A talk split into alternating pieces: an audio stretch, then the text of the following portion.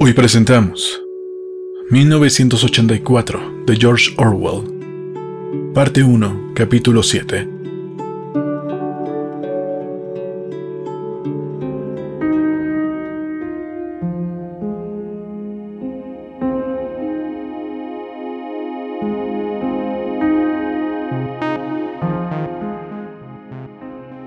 Si hay alguna esperanza, está en los proles, escribió Winston. Si había esperanza, tenía que estar en los proles, porque solo en aquellas masas abandonadas que constituían el 85% de la población de Oceanía, ahí podría encontrarse la fuerza suficiente para destruir al partido. Este no podía descomponerse desde dentro. Sus enemigos, si los tenía en su interior, no podían de ningún modo unirse, ni siquiera identificarse mutuamente. Incluso si existía la legendaria hermandad, y era muy posible que existiese, resultaba inconcebible que sus miembros se pudieran reunir en grupos mayores de dos o tres personas. La rebeldía no podía pasar de un destello en la mirada, una determinada inflexión en la voz, alguna palabra murmurada lo más. Pero los proles, si pudieran darse cuenta de su propia fuerza, ellos no necesitarían conspirar. Les bastaría con encabritarse como un caballo que se sacude las moscas. Si quisieran, podrían destrozar el partido mañana por la mañana. Desde luego, antes o después se les ocurriría. Y sin embargo, recordó Winston una vez que había dado un paseo por una calle de mucho tráfico cuando escuchó un tremendo grito múltiple. Centenares de voces, voces de mujeres salían de una calle lateral. Era un formidable grito de ira y desesperación. Era tremendo. Winston se sobresaltó terriblemente. Ya empezó. Un motín. Pensó. Por fin, los proles se sacuden del yugo. Pero cuando llegó al sitio de la aglomeración, vio que una multitud de 200 o 300 mujeres se agolpaban sobre los puestos de un mercado callejero con expresiones tan trágicas como si fueran pasajeras de un barco en trance de hundirse. En aquel momento, la desesperación general se quebró en innumerables peleas individuales. Por lo visto, en uno de los puestos habían estado vendiendo sartenes de lata. Eran utensilios muy malos, pero los cacharros de cocina eran casi de imposible adquisición. Por fin había llegado una provisión inesperadamente, y las mujeres que lograron adquirir alguna sartén fueron atacadas por las demás y trataban de escaparse con sus trofeos, mientras que las otras la rodeaban y acusaban de favoritismo a la vendedora. Aseguraban que tenían más en reserva y aumentaron los chillidos.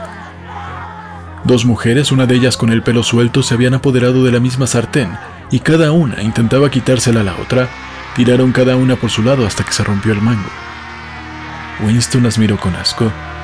Sin embargo, qué energías tan aterradoras había percibido él bajo aquella gritería. Y en total no eran más que dos o tres centenares de gargantas. ¿Por qué no protestarían así por cada cosa de verdadera importancia? Entonces escribió. Hasta que no tengan la conciencia de su fuerza, no se rebelarán. Y hasta después de haberse revelado, no serán conscientes. Ese es el problema. Winston pensó que sus palabras parecían sacadas de uno de los libros de texto del partido. El partido pretendía, desde luego, haber liberado a los proles de la esclavitud. Antes de la revolución eran explotados y oprimidos ignominiosamente por los capitalistas. Pasaban hambre, las mujeres tenían que trabajar a la viva fuerza en las minas de carbón. Y por supuesto, las mujeres seguían trabajando en las minas de carbón, los niños eran vendidos a las fábricas a la edad de 6 años. Pero simultáneamente, fiel a los principios del doble pensar, el partido enseñaba que los proles eran inferiores por naturaleza, que debían de ser mantenidos sujetos como animales mediante la aplicación de unas cuantas reglas muy sencillas. En realidad, se sabía muy poco de los proles, y no era necesario saber mucho de ellos. Mientras continuaran trabajando y teniendo hijos, sus demás actividades carecían de importancia se les dejaba en libertad como ganado suelto en la pampa de la Argentina y tenían un estilo de vida que parecía serles natural. Se regían por normas ancestrales, nacían, crecían en el arroyo, empezaban a trabajar a los 12 años, paseaban por un breve periodo de belleza y deseo sexual, se casaban a los 20 años, empezaban a envejecer a los 30 y se morían casi todos ellos hacia los 60 años. El duro trabajo físico, el cuidado del hogar y de los otros hijos, las mezquinas peleas entre vecinos, el cine, el fútbol, la cerveza y sobre todo, el juego, eso era lo que llenaba su horizonte mental. No era difícil mantenerlos a raya. Unos cuantos agentes de la policía del pensamiento circulaban entre ellos, esparciendo rumores falsos y eliminando a los pocos considerados capaces de convertirse en peligrosos. Pero a ellos no se les intentaba adoctrinar con la ideología del partido. No era deseable que los proles tuvieran sentimientos políticos intensos. Todo lo que se les pedía era un patriotismo primitivo al que se recurría en caso de necesidad para que trabajaran horas extraordinarias o aceptaran raciones más pequeñas. E incluso cuando cundía entre ellos el descontento, como ocurría a veces, era un descontento que no servía para nada, porque carecía de ideas generales. Concentraban su instinto de rebeldía en quejas sobre minucias de la vida corriente. Los grandes males ni los olían. La mayoría de los proles ni siquiera era vigilada con telepantalla, la policía los molestaba muy poco. Y en Londres había mucha criminalidad. Un mundo revuelto de ladrones, bandidos, prostitutas, traficantes de droga y maleantes de toda clase, pero como sus actividades tenían lugar entre los mismos proles, daba igual que existieran o no. En todas las cuestiones de moral se les permitía a los proles que siguieran su código ancestral.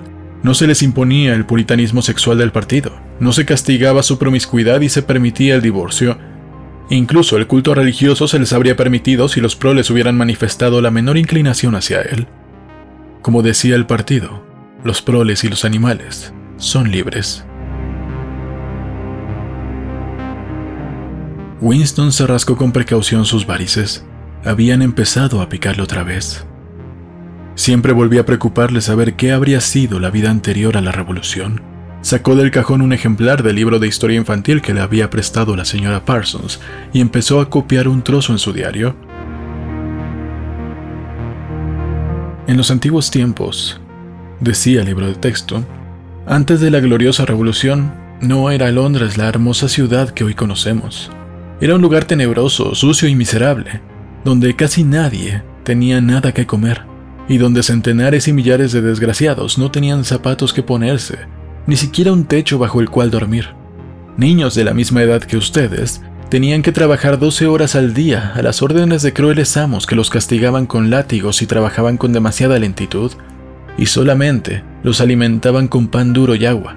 Pero en toda esta horrible miseria, había unas cuantas casas grandes y hermosas donde vivían los ricos, cada uno de los cuales tenía por lo menos 30 criados a su disposición. Estos ricos se llamaban capitalistas eran individuos gordos y feos, con cara de malvados, como el que puede apreciarse en la ilustración de la página siguiente. Pueden ver, niños, que va vestido con una larga chaqueta negra, larga a la que llamaban frac, y un sombrero muy raro y brillante que parece el tubo de una estufa, al que llamaban sombrero de copa. Este era el uniforme de los capitalistas, y nadie más podía llevarlo. Los capitalistas eran dueños de todo lo que había en el mundo, y todos los que no eran capitalistas pasaban a ser sus esclavos, poseían toda la tierra, todas las casas, todas las fábricas y todo el dinero. Si alguien les desobedecía era encarcelado inmediatamente y podían dejarlo sin trabajo y hacerlo morir de hambre. Cuando una persona corriente hablaba con un capitalista, tenía que descubrirse, inclinarse profundamente ante él y llamarlo señor. Al jefe supremo de todos los capitalistas lo llamaban el rey y Winston se sabía toda la continuación. Se hablaba ahí de obispos y de sus vestimentas, de los jueces con sus trajes de armiño, de la horca, del gato de nueve colas, del banquete anual que daba el alcalde y de la costumbre de besar el anillo del papa. También había una referencia al Jus Primae Noctis, que no convenía mencionar en un libro de texto para niños. Era la ley, según la cual todo capitalista tenía derecho de dormir con cualquiera de las mujeres que trabajaban en sus fábricas. ¿Cómo saber qué era verdad y qué era mentira en aquello?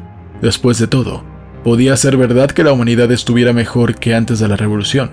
La única prueba en contrario era la protesta muda de la carne y los huesos, la instintiva sensación de que las condiciones de vida eran intolerables y que en otro tiempo tenían que haber sido diferentes.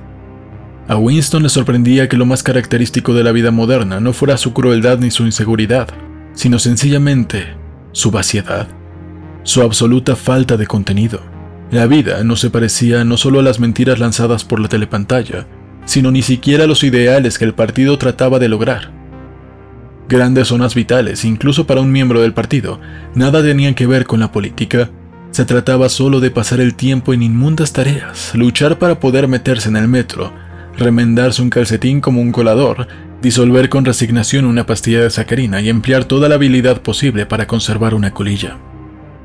El ideal del partido era inmenso, terrible y deslumbrante, un mundo de acero y de hormigón armado, de máquinas monstruosas y espantosas armas, una nación de guerreros y fanáticos que marchaba en bloque siempre hacia adelante en unidad perfecta, pensando todos los mismos pensamientos y repitiendo a grito unánime la misma consigna, trabajando perpetuamente, luchando, triunfantes, persiguiendo a los traidores. 300 millones de personas, todas ellas con la misma cara. La realidad era, en cambio, lúgubres ciudades donde la gente apenas alimentada arrastraba de un lado a otro sus pies calzados con agujeros en los zapatos, y vivía en ruinosas casas del siglo XIX en las que predominaba el olor a verduras cocidas y retretes en malas condiciones. Winston creyó ver un Londres inmenso y en ruinas, una ciudad de un millón de cubos de la basura, y mezclada con esta visión, la imagen de la señora Parsons con sus arrugas y su pelo enmarañado, tratando de arreglar infructuosamente una cañería atascada, volvió a rascarse el tobillo. Día y noche las telepantallas leerían a uno el tímpano con estadísticas según las cuales todos tenían más alimento, más traje, mejores casas, entretenimientos más divertidos, todos vivían más tiempo, trabajaban menos horas, eran más sanos, fuertes, felices, inteligentes y educados que los que habían vivido hacía 50 años.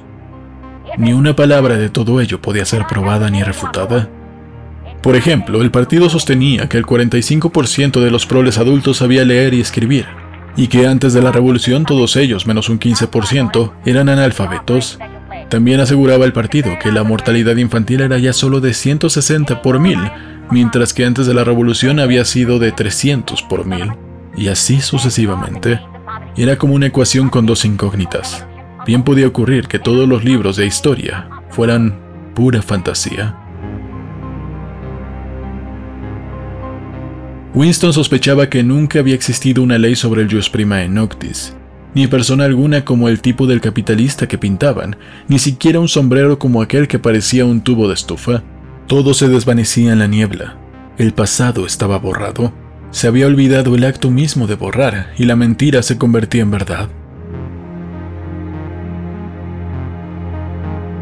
Solo una vez en su vida, Winston había tenido en su mano, después del hecho, y eso era lo que importaba, Winston había tenido una prueba concreta y evidente de un acto de falsificación. La había tenido entre sus dos dedos nada menos que 30 segundos, fue en 1973 aproximadamente, pero desde luego, por la época en que Catherine y él se habían separado, la fecha que se refería al documento era de siete u ocho años antes.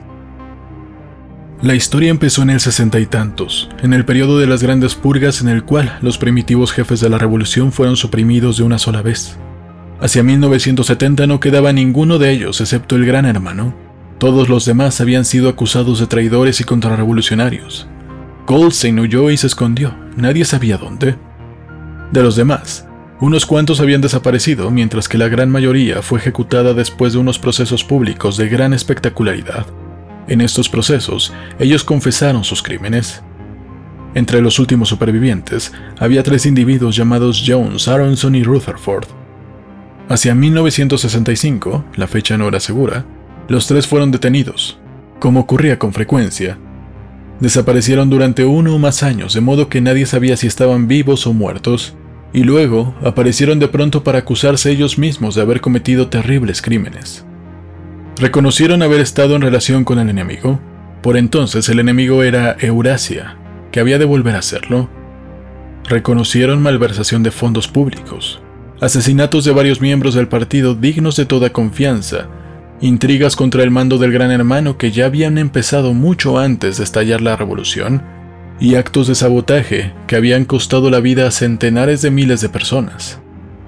Después de confesar todo esto, los perdonaron, les devolvieron sus cargos en el partido, puestos que eran en realidad inútiles, pero que tenían nombres sonoros e importantes. Los tres escribieron largos y abyectos artículos en el Times analizando las razones que habían tenido para desertar y prometiendo enmendar sus culpas? Poco tiempo después de ser puestos en libertad, Winston había encontrado estos tres hombres en el café del Nogal. Recordaba con qué aterradora fascinación los había observado con el rabillo del ojo. Eran mucho más viejos que él, reliquias del mundo antiguo, casi las últimas grandes figuras que habían quedado de los primeros y heroicos días del partido. Todavía llevaban como una aureola el brillo de su participación clandestina en las primeras luchas en la guerra civil. Winston creyó haber escuchado los nombres de estos tres personajes mucho antes de saber que existía el Gran Hermano, aunque con el tiempo se le confundían en la mente las fechas y los hechos. Sin embargo, estaban ya fuera de la ley, eran enemigos intocables, y se cernía sobre ellos la absoluta certeza de un próximo aniquilamiento. Era cuestión de uno o dos años. Nadie que hubiera caído una vez en manos de la policía del pensamiento podía escaparse para siempre. Eran cadáveres que esperaban la hora de ser enviados otra vez a la tumba. No había nadie en ninguna de las mesas próximas a ellos. No era prudente que le vieran a uno cerca de semejantes personas. Los tres, silenciosos, bebían ginebra con clavo, una especialidad de la casa. De los tres, era Rutherford el que más había impresionado a Winston. En tiempos pasados, Rutherford fue un famoso caricaturista cuyas brutales sátiras habían ayudado a inflamar la opinión popular antes y durante la Revolución. Incluso ahora, a largos intervalos, aparecían sus caricaturas y satíricas historietas en el Times, pero eran una imitación de su antiguo estilo. Ya no tenían vida ni convencían a nadie. Era volver a cocinar los antiguos temas, Niños que morían de hambre, luchas callejeras, capitalistas con sombrero de copa. Hasta en las barricadas seguían los capitalistas con su sombrero de copa. Es decir, un esfuerzo desesperado por volver a lo de antes. Era un hombre monstruoso con una crencha de cabello gris, bolsones en la cara y unos labios negros muy gruesos. De joven debió de ser muy fuerte.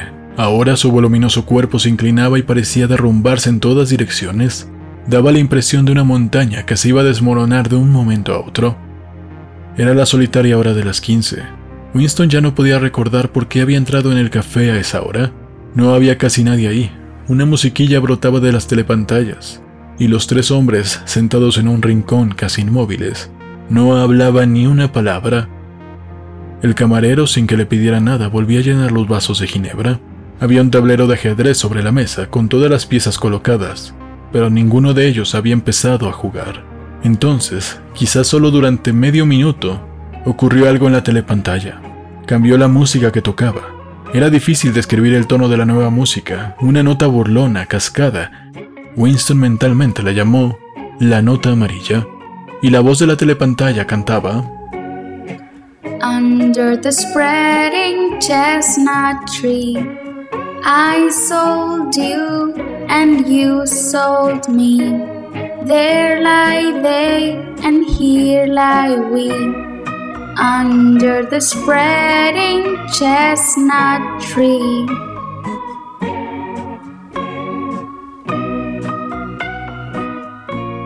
Los tres personajes no se movieron, pero cuando Winston volvió a mirar la desvencijada cara de Rutherford, vio que estaba llorando.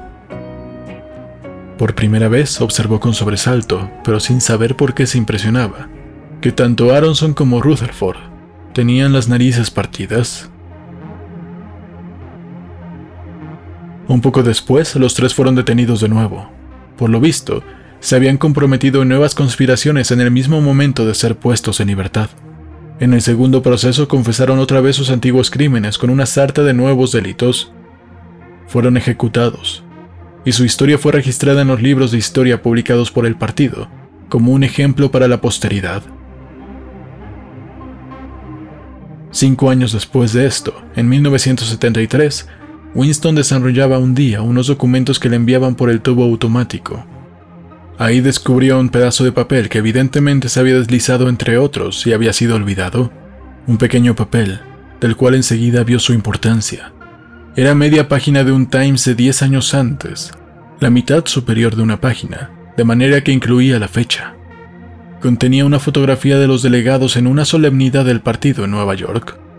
Al centro sobresalía Jones, Aronson y Rutherford. Se les veía muy claramente, pero además sus nombres figuraban al pie. Lo cierto es que en ambos procesos los tres personajes confesaron que en aquella fecha se hallaban en el suelo euroasiático, que habían ido en avión desde un aeródromo secreto en el Canadá hasta Siberia, donde tenían una misteriosa cita. Ahí se habían puesto en relación con miembros del Estado Mayor Euroasiático, al que habían entregado importantes secretos militares. La fecha se le había grabado a Winston en la memoria, porque coincidía con el primer día de estío, pero toda aquella historia estaba ya registrada oficialmente en innumerables sitios. Después de leer esto, solo había una conclusión posible. Las confesiones eran mentiras. Desde luego, esto no constituía en sí mismo un descubrimiento. Incluso por aquella época no creía Winston que las víctimas de las purgas hubieran cometido los crímenes de que eran acusados. Pero ese pedazo de papel era ya una prueba concreta. Un fragmento del pasado abolido como un hueso fósil que reaparece en un estrato donde no se le esperaba y destruye toda una teoría geológica completa. Bastaba con ello para pulverizar al partido si pudiera publicarse en el extranjero, si pudiera explicarse bien su significado. Después de su descubrimiento, Winston había seguido trabajando. En cuanto vio lo que era la fotografía y lo que significaba, la cubrió con otra hoja de papel. Afortunadamente, cuando la desenrolló, había quedado de tal modo que la telepantalla no podía verla. Se puso la carpeta sobre la rodilla y echó hacia atrás la silla para alejarse de la telepantalla lo más posible. No era difícil mantener inexpresiva la cara incluso controlar con un poco de esfuerzo la respiración, pero lo que no podía controlarse eran los latidos del corazón, y la telepantalla lo recogía con toda exactitud. Winston dejó pasar diez minutos, atormentado por el miedo de que algún accidente, por ejemplo, una súbita corriente de aire lo traicionara. Luego, sin exponerla a la vista de la telepantalla, tiró la fotografía en el agujero de la memoria, mezclándola con otros papeles inservibles. Al cabo de un minuto, el documento se convertiría en cenizas. Aquello había pasado 10 u 11 años antes. De ocurrir ahora, pensó Winston, habría guardado la foto. Era curioso que el hecho de haber tenido ese documento entre sus dedos le pareciera constituir una gran diferencia, incluso ahora en que la fotografía misma y no solo el hecho registrado en ella, era solo un recuerdo. ¿Se aflojaba el dominio del partido sobre el pasado? se preguntó Winston. ¿Se aflojaría porque una prueba documental que ya no existía hubiera existido alguna vez? Pero hoy, suponiendo que pudiera resucitar de sus cenizas, la foto no podía servir de prueba, ya que en el tiempo en el que él había hecho el descubrimiento, no estaba en guerra Oceanía con Eurasia, y los tres personajes suprimidos tenían que haber traicionado a su país con los agentes de Asia Oriental y no con los de Eurasia. Desde entonces hubo otros cambios, dos o tres, ya no podía recordarlo. Probablemente las confesiones habían sido nuevamente escritas varias veces hasta que los hechos y las fechas originales perdieran todo significado. No es solo que el pasado cambiara, es que cambiaba continuamente lo que más le producía a Winston la sensación de una pesadilla es que nunca había llegado a comprender claramente por qué se emprendía la inmensa impostura. Desde luego eran evidentes las ventajas inmediatas de falsificar el pasado, pero la última razón era misteriosa. Volvió a tomar la pluma y escribió, Comprendo cómo, no comprendo por qué. Se preguntó, como ya lo había hecho muchas veces, si él no estaría loco. Quizás un loco era solo una minoría de uno.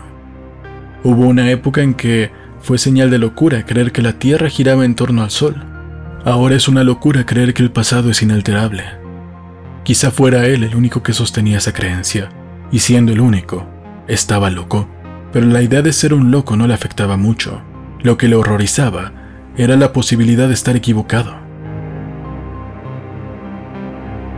Tomó el libro de texto infantil y miró el retrato del gran hermano que llenaba la portada. Los ojos hipnóticos se clavaron en los suyos. Era como si una inmensa fuerza empezara a aplastarle a uno. Algo que iba penetrando en el cráneo, golpeaba el cerebro por dentro, la aterrorizaba a uno y llegaba casi a persuadirle que era de noche cuando era de día. Al final, el partido anunciaría que dos y dos son cinco, y tendríamos que creerlo. Era inevitable que llegara algún día al 2 y 2 son 5. La lógica de su posición lo exigía.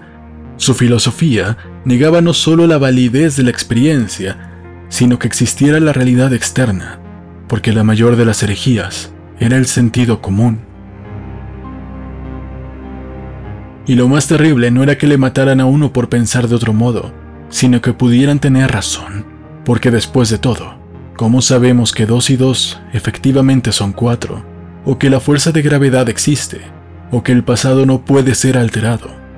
Y si el pasado y el mundo exterior solo existiesen en nuestra mente y siendo la mente controlable, también puede controlarse el pasado y lo que llamamos la realidad. No, no, a Winston le volvía el valor. El rostro de O'Brien, sin saber por qué, empezó a flotarle en la memoria. Sabía con más certeza que antes que O'Brien estaba de su parte. Escribía este diario para O'Brien. Era como una carta interminable que nadie leería nunca, pero que se dirigía a una persona determinada y que dependía de este hecho en su forma y en su tono. El partido les dice que nieguen la evidencia de sus ojos y sus oídos. Esta era su orden esencial. El corazón de Winston se encogió al pensar en el enorme poder que tenía enfrente la facilidad con que cualquier intelectual del partido lo vencería con su dialéctica, los sutiles argumentos que él nunca podría entender y menos contestar, y sin embargo, era él, Winston, quien tenía la razón. Los otros estaban equivocados y él no. Había que defender lo evidente. El mundo sólido existe y sus leyes no cambian. Las piedras son duras, el agua moja, los objetos faltos de apoyo caen en dirección al centro de la Tierra. Con la sensación de que hablaba con O'Brien y también de que anotaba un importante axioma, escribió, La libertad es poder decir libremente que dos y dos son cuatro. Si se concede esto, todo lo demás vendrá por sus pasos contados.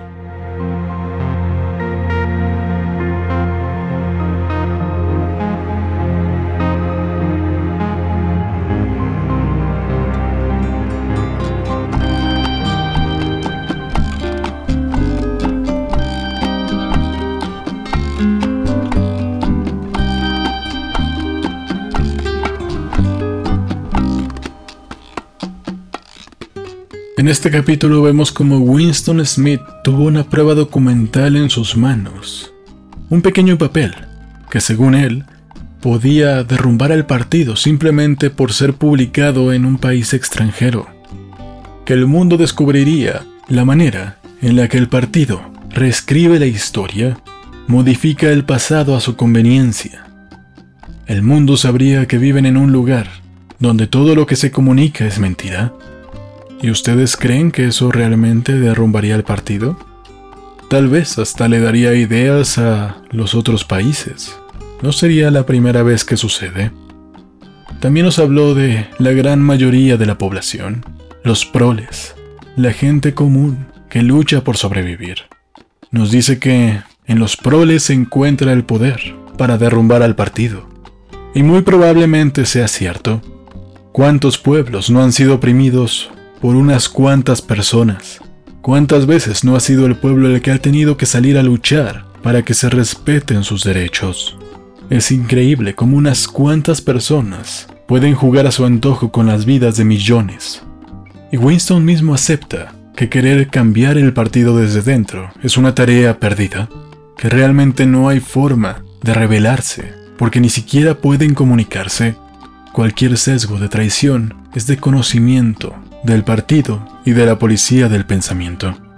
Y esto me recuerda una idea que nos han vendido durante muchos años, que para poder cambiar el sistema tenemos que entrar en él y convencer a la gente de que por favor se dignen a respetar nuestros derechos, que ese es el camino correcto, que uno tiene que involucrarse dentro del sistema y evitar ser corrompido, seguir sus ideales hasta lograr cambiarlo. Quieren que juguemos con sus propias reglas. Quieren que pensemos que no tenemos ninguna clase de poder y que para poder cambiar las cosas tenemos que convertirnos en ello.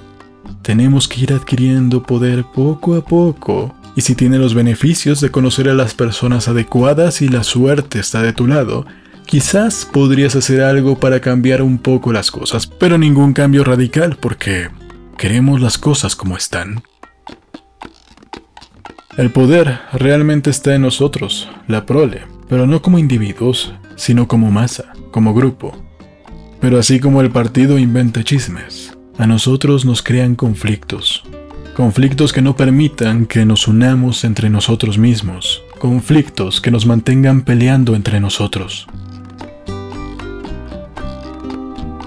Muchas gracias por escuchar este episodio. Si ustedes quieren apoyar este podcast, pueden dejarme su like, pueden dejar un montón de comentarios para que el algoritmo diga, oh, miren, cuando menos hay interacción ahí, suscribirse al canal y por supuesto compartirlo con sus amigos en sus redes sociales, que otras personas sepan lo que ustedes están viendo, escuchando, para que podamos llegar a más personas.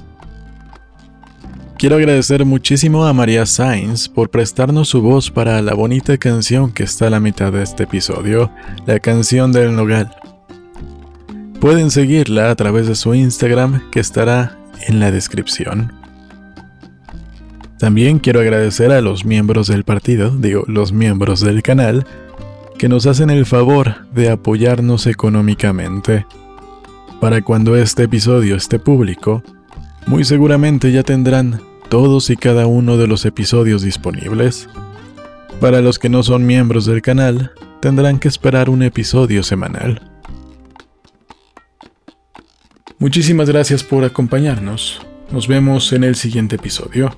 Yo soy Ernesto de la Vega y esto es Historias que necesitan ser contadas.